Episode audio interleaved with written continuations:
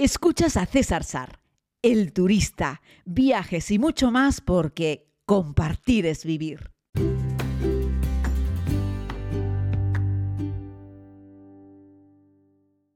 Saludos a todas y a todos, querida comunidad. Hoy les propongo que nos vayamos hasta un país archipelágico del continente asiático. Nos vamos hasta Filipinas, un sitio que solamente he tenido la oportunidad de visitarlo en dos ocasiones, una durante la filmación de la primera temporada y la segunda, pues seguro que lo tenéis más fresco cuando tuve la oportunidad de traer ese buque ese fast ferry, el Bañaderos Express, con los amigos de Fred Olsen desde la isla de Cebú en Filipinas hasta Islas Canarias. En esta segunda ocasión no vi nada, es decir, estábamos en cuarentena, nos llevaron al hotel y del hotel al barco y del barco navegamos a Canarias. Así es que de Filipinas no vi nada, vi el, el hotel, el Radisson, y poco más. Y lo que veías desde la ventana y lo que veías desde el vehículo en el que atravesamos la isla de Cebú para llegar al astillero. Así es que, bueno, podríamos decir que la segunda visita a Filipinas eh, no cuenta, porque, porque no vi prácticamente nada. Mm, en la capital de Cebú, un día fui a cortarme el pelo, un momentito, nada, una horita a un centro comercial y salí chao, no, no, no hubo tiempo para, para, hacer nada más, ni para hacer vida en Filipinas, ni para conocer Filipinas. Me preguntáis muchas veces si Filipinas es un país que merece la pena. La respuesta es sí, sin lugar a dudas. De hecho, a mí me falta muchísimo por ver de Filipinas. Como les digo, son un montón de islas y es un lugar poco abarcable difícilmente abarcable. ¿no? Decirte que Manila, su capital, no es el lugar más bonito del mundo. Un día podríamos hacer un podcast monográfico sobre Manila y si queréis hoy puedo hacer un pequeño repaso sobre cuáles serían las cosas más interesantes para ver en, Manila. Algunas de ellas las, las cuento en la segunda temporada de la serie, pues eh, bueno, pues toda la zona del barrio de, Intramuros, que es la zona con más historia de, la ciudad, de, la capital de, Filipinas, que se puede ver en unas horitas dando un pequeño paseo a pie. Ahí encontraremos el fuerte de, Santiago, que es la visita principal de, la ciudad y de este entorno, eh, que sirvió también de cárcel para José Rizal, el héroe, nacional filipino, que fue ejecutado en 1896, eh, del que hablaremos dentro de un momento porque también está el famoso Parque Rizal y el monumento a José Rizal, eh, que es el kilómetro cero del país. El parque en sí no es demasiado bonito, mm, hay que decirlo, es grande, tiene unas fuentes con agua y colores. Y bueno, les contaba en una, en una la primera temporada de la serie además que en una de las esquinas del parque es donde se pone la gente que va eh, que se ofrecen eh, para, para, tripulantes de barco. Ahí es donde van todas las empresas que, que, dan trabajo a las personas que quieren trabajar, que quieren embarcarse para desempeñar alguna labor a bordo, van ahí a buscarlos y la gente enseña ahí sus currículums. Es una de las historias que, que cuento en la, en la primera temporada de la serie, ¿no? Ese sería el Parque Rizal, sería otro de los lugares más importantes para ver en, una ciudad que ya les digo yo que no es especialmente bonita. Luego tenemos la Catedral de Manila, eh, que está en la zona de la Plaza de, Roma, que está muy bien, aunque acabó completamente derruido en la Segunda Guerra Mundial y fue reconstruida. La iglesia de San Agustín, que, es muy, muy significativa también, de estilo barroco. Eh, la Casa Manila, que es un edificio colonial que te, te enseña un poco cómo vivía eh, la gente de clase media alta, es una casa de, de, piedra eh, durante el periodo colonial. Y bueno, la verdad es que es muy bonito, tiene un montón de muebles que son, que son originales y bueno, es interesante. La verdad es que sí, por el tipo de decoración además que, tiene. ¿no? Otro, otra actividad es dar un pequeño paseo por el barrio de Chinatown. Eh, China está cerca y el barrio de Chinatown en, en, Filipinas es muy grande. Es cierto que a nosotros los occidentales a veces nos, nos cuesta diferenciarlos, pero es cierto que se diferencia bastante bien a una persona de origen chino de una persona de origen filipino. Una vez que estás allí y puedes diferenciar, mirar a uno y a otro, notarás que hay, una, hay un, unos rasgos bastante diferenciados, ¿vale? Eh, otra cosa es eh, pasear por el distrito financiero, que lo recomiendan muchas veces, pero yo tampoco es algo que me vuelva muy loco. Y por supuesto, eh, meterse en los centros comerciales, que para eso es mucho mejor los mercadillos. Lo digo porque hoy en día Manila tiene muchos centros comerciales. Dos visitas fundamentales. Una es de las que les voy a hablar ahora, dentro de un minuto, poniendo audios de la primera temporada y la otra es el famoso cementerio, sobre todo el cementerio chino, eh, con, una componente católica enorme. Chinos católicos en Filipinas. Ese cementerio es uno de los cementerios más bonitos del mundo, junto con el de la Recoleta, por ejemplo, en, Buenos Aires, que por cierto ahora en este viaje quizá a Buenos Aires no pude entrar por poquito, es decir, lo cerraron unos minutos antes de, de yo llegar y me quedé sin visitarlo y lo filmo para la primera temporada de la serie también. El cementerio de la Recoleta, un día podríamos hablar sobre él. Y el cementerio chino de Manila es una auténtica maravilla. Y eh, la otra visita que les quiero proponer es la siguiente.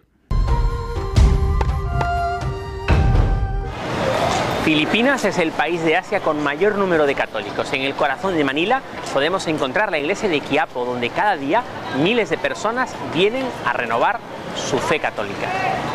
Y es que, como les contaba, en Filipinas hay una gran comunidad de católicos, además son, son la mayoría, y, bueno, pues eh, por la influencia española, sin lugar a dudas. De hecho, buena parte del vocabulario filipino mantiene palabras que son de origen castellano, yo que sé, como gratis o como lechón o como otras muchas. Y de hecho, mm, los, cuando dices que eres español, en Filipinas te, sonríen, te ponen muy buena cara, eh, a pesar de, fin, de que mm, por allí tuvimos mejores y peores momentos en esas tierras, los, los españoles. La realidad es que somos muy bienvenidos allí los, los españoles en Filipinas y habrá muchas cosas de la lengua local que, te suenen. ¿no? Esta iglesia me gustó mucho en el barrio de Keipo porque eh, la verdad es que te muestra directamente la, cómo se vive la religión eh, católica en este punto eh, asiático del mundo. Es un día cualquiera en esta visitada iglesia, ni festividad especial ni celebración específica.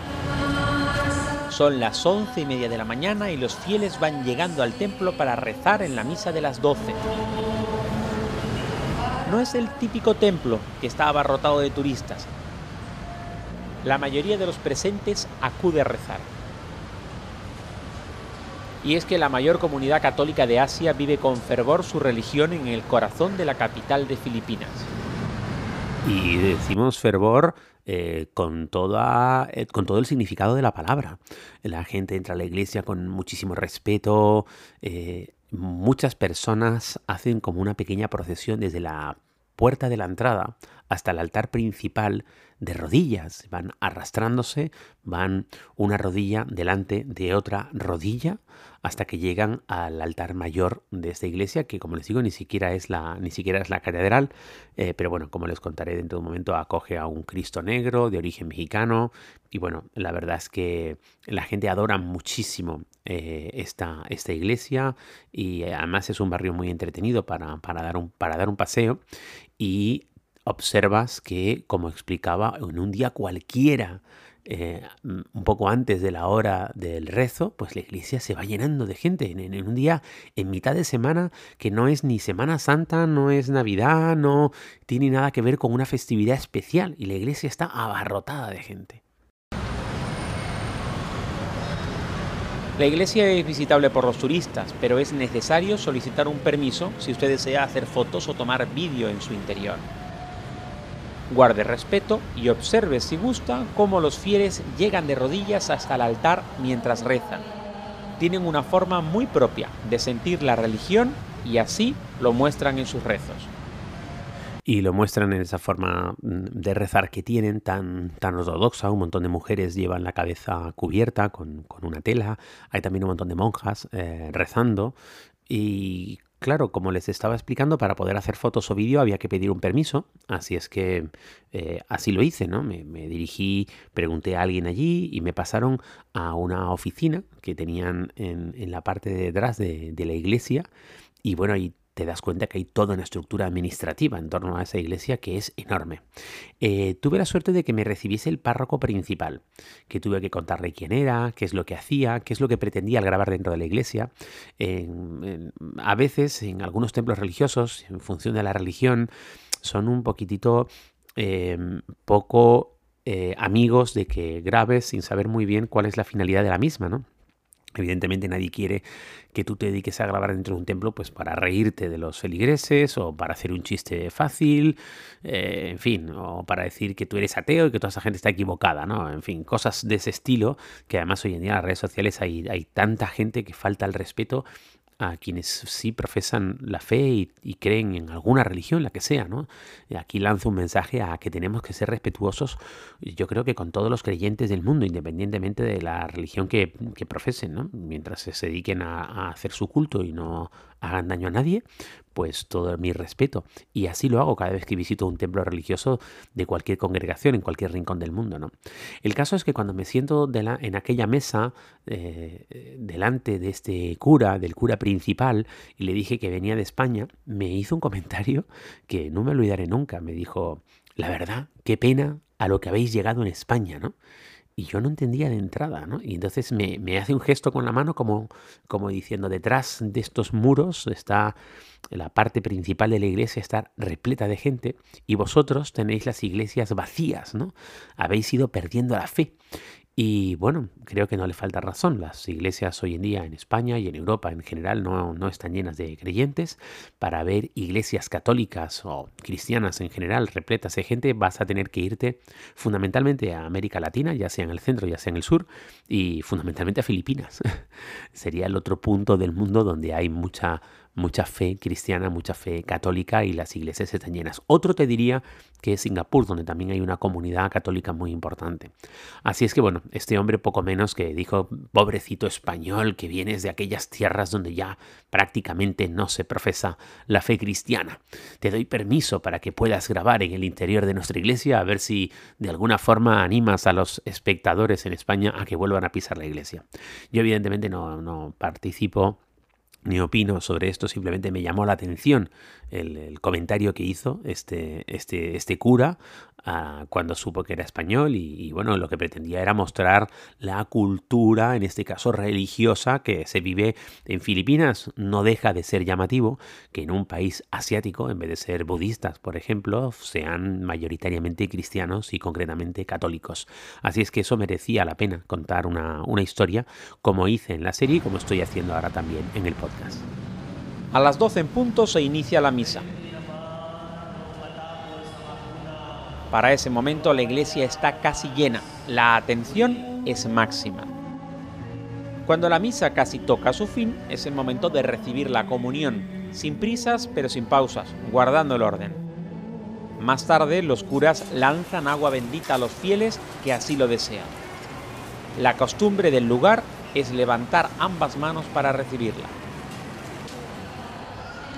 El Cristo Nazareno es muy visitado y adorado por los fieles, hasta el punto que desgastan la figura y tiene que ser restaurada con cierta frecuencia. Y bueno, el Cristo Nazareno, como les decía, la gente hace fila para, poder tocarlo.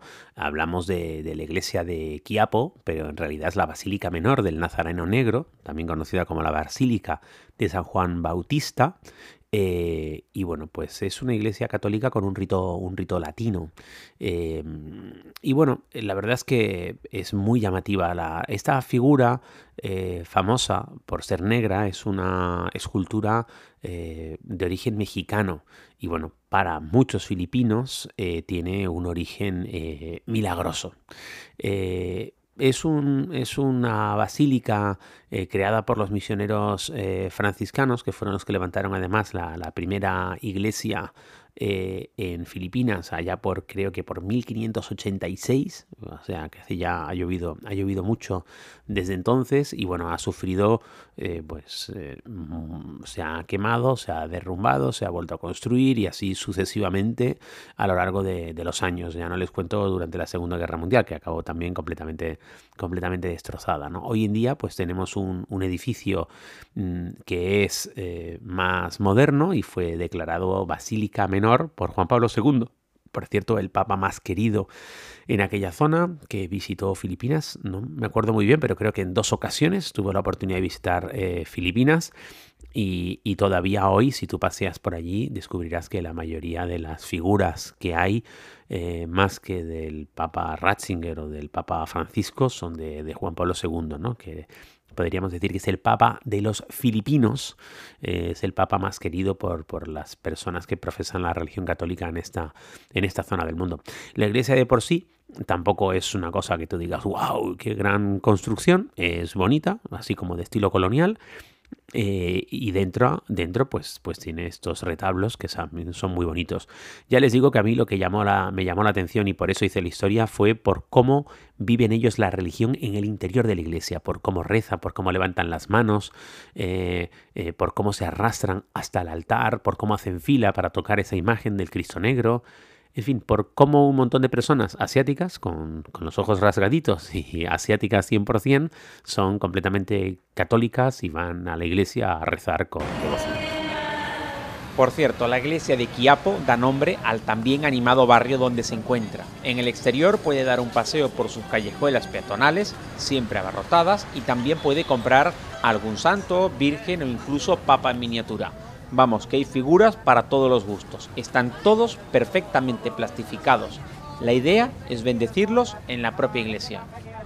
Y bueno, espero que esta historia relacionada con, la, con una de las casas de Diosito, como me gusta llamarlo a mí, eh, les haya parecido interesante. Me gusta filmar cosas en lugares del mundo que son diferentes y que no te las esperas. Eh, si bien, por ejemplo, ya no suelo filmar muchos barrios chinos fuera de China, porque para eso prefiero filmar en China, porque luego el espectador además me ve caminando por una calle que parece China, pero estoy en el barrio chino, yo que sé, de otro sitio y piensan que estoy en China, no en el barrio chino del otro lugar. Entendiendo que es una serie de viajes y que puedo grabar también en China, pues suelo preferir grabar en China las cosas de China y en Italia las cosas de Italia, generalmente, aunque algunas veces hago alguna excepción, ¿cierto? Pero prefiero hacerlo desde ese punto de vista.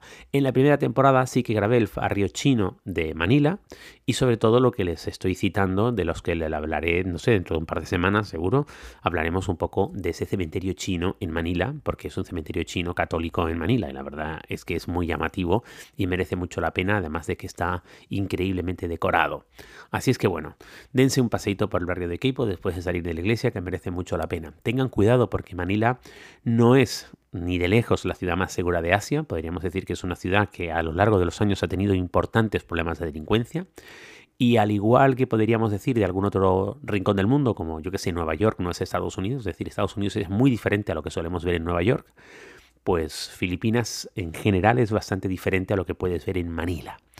Te podría decir que son casi dos viajes o que hagas primero unos cuantos días en Manila y que luego vayas a disfrutar de las maravillas naturales que hay en cualquiera de las otras islas al margen de Manila. Muchas gracias por escuchar este podcast, espero que estés muy bien. Por favor, deja tus comentarios, te agradezco mucho que le des cinco estrellitas. Eh, que se lo cuentes a tus amigos y que les digas que aquí tenemos un espacio donde vamos recorriendo el mundo, porque compartir es vivir.